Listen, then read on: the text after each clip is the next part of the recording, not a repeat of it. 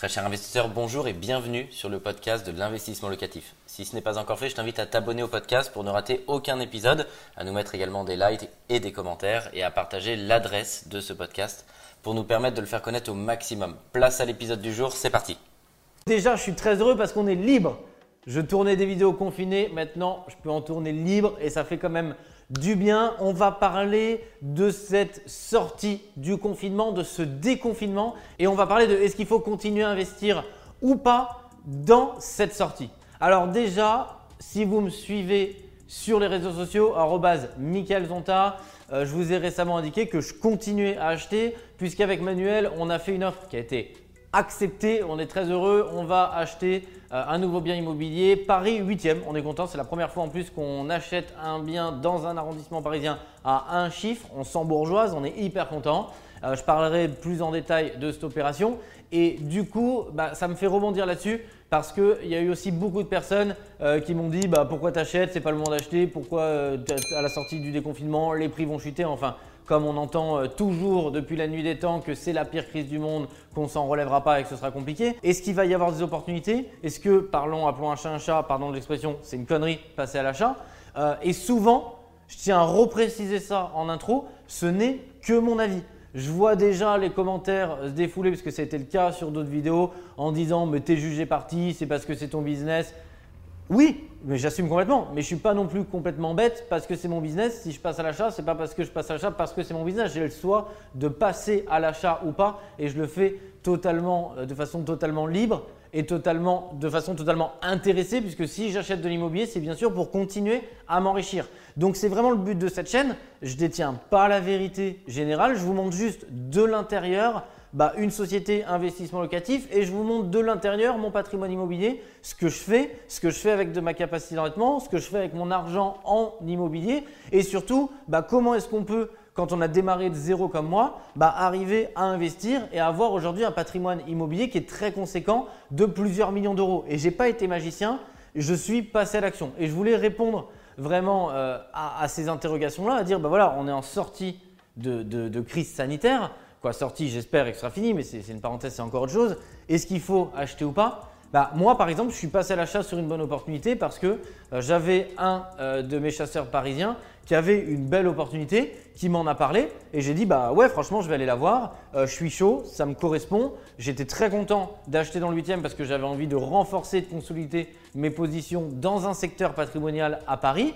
Et donc, j'ai souhaité passer à l'action parce que je sais aussi que les taux sont très bas Pareil, quand, les taux augmentent un petit peu, j'entends ouais, les taux augmentent, etc.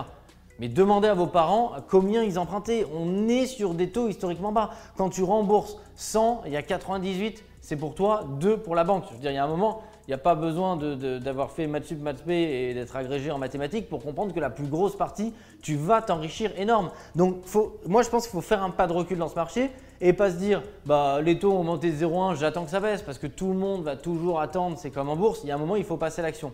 Ce qu'on voit aussi, bah, c'est que le marché, j'ai entendu énormément de gens me dire, à la sortie du confinement, le marché va se péter la gueule, euh, les, prix vont chuter de 30%, mais regarde mes vidéos, les commentaires euh, de mes vidéos pendant le confinement et la crise du coronavirus, les gens vont dire vous allez prendre moins 30% dessus. J'en sais rien, je ne suis pas en train de dire ils ont tort, j'ai raison, j'ai pas de boule de cristal. Ce que je sais, c'est que celui qui passe à l'action s'enrichit toujours plus que celui qui attend. Il y a des tas de gens au cimetière qui attendent que l'immobilier baisse. Ça, c'est une réalité pour tous ceux qui ne sont pas passés à l'action. Et puis il y a ceux qui sont passés à l'action.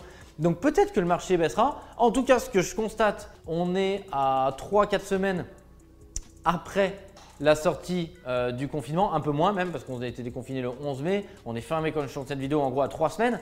Ce que je constate dans les différentes villes pour vous donner la température du marché. Euh, il y a eu plus de biens en vente, tout simplement parce que le marché a été bloqué pendant deux mois, entre deux mois et deux mois et trois mois, deux mois et demi.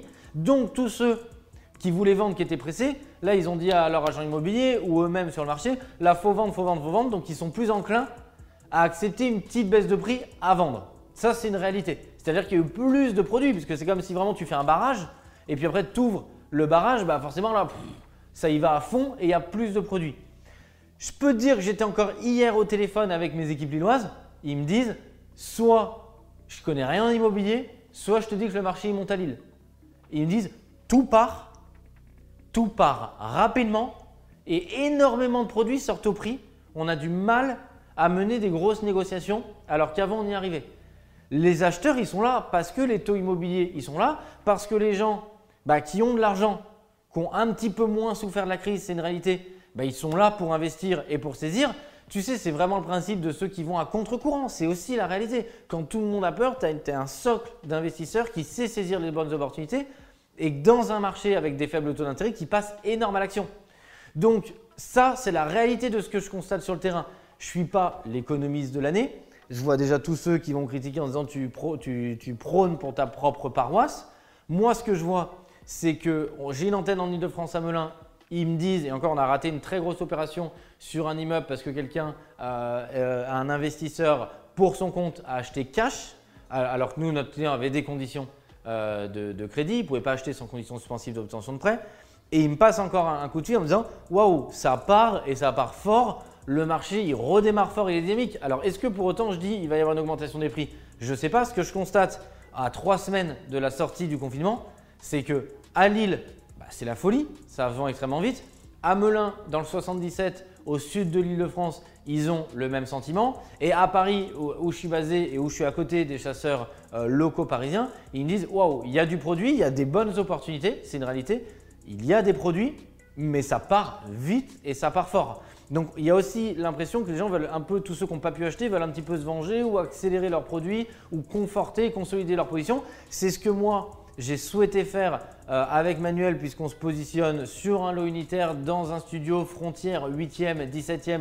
Je vous partagerai tous les chiffres et l'opération de l'intérieur. Là on est avant compromis donc c'est pour ça que j'en parle pas non plus énorme parce qu'on sait ce que c'est, tant que c'est pas signé, on croise les doigts, mais on avance. Et c'est ce que je vais continuer à faire parce que si derrière la caméra, tu as une capacité d'endettement, mais c'est plus que jamais, à mon avis, à mon humble avis, le moment d'accélérer, de conforter ces positions. Parce que je pense aussi que les investisseurs, bah, les gens, les économistes sont en train de voir que l'immobilier, c'est peut-être une valeur refuge, c'est un besoin primaire et que ceux qui ont moins souffert, c'est une réalité, il faut pouvoir être finançable, il faut, le dire, il faut l'assumer, que ceux qui sont en capacité d'être encore finançables, aujourd'hui il y a forcément moins de monde parce que la crise a forcément pénalisé des gens, bah, confortent et avancent énormément dans leur position. En tout cas, à trois semaines, l'état qui doit être fait, l'état des lieux qui doit être fait, c'est que ce n'est pas du tout le cas.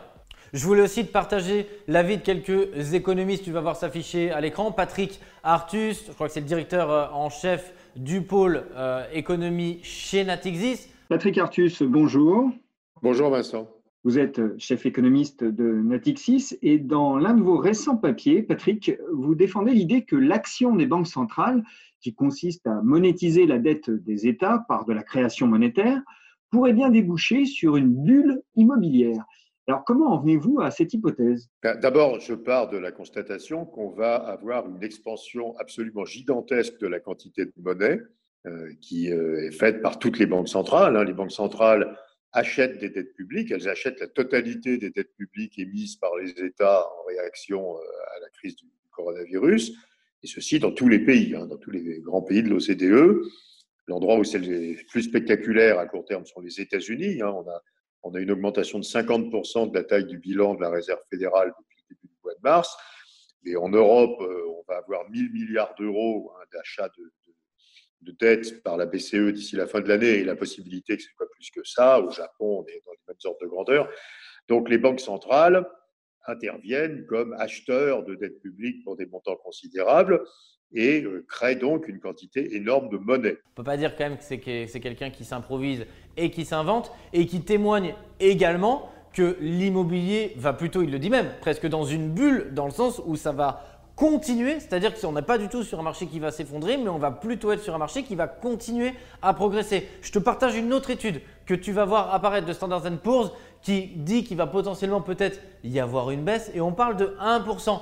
On est pour le moment sur quelques avis et je veux dire, les experts ont plein de fois tort. Donc encore une fois, je ne dis pas qu'ils ont raison, que j'ai raison, mais je pense que cette vision, en tout cas complètement euh, euh, dramatique du fait que l'immobilier va plonger de 30%, Mais en fait, c'est pas ce que je ressens. Mais encore une fois, même si ça plonge, souvent, euh, je vois dans des commentaires en me disant, mais t'es jugé parti. Mais même si ça plonge, demain, il y a des gens qui vont acheter de l'immobilier. Donc, de toute manière, être jugé parti, on sera toujours là pour les accompagner. Je suis là pour vous donner le pouls du terrain et vous dire ce que je sens, ce que je pressens. Et comme tout le monde, Patrick Artus peut se tromper, Standard Poor's peut se tromper, je peux me tromper. Mais en tout cas, à trois semaines du déconfinement, c'est pas du tout le sentiment qu'on a et c'est pas la réalité en tout cas des chiffres de ce qui est en train de se contractualiser chez les notaires. Donc peut-être que ça doit prendre plus de temps, peut-être que la crise économique avec plein de choses, le chômage partiel ou autre, bah finalement fait tampon et que ça va arriver plus tard dans six mois.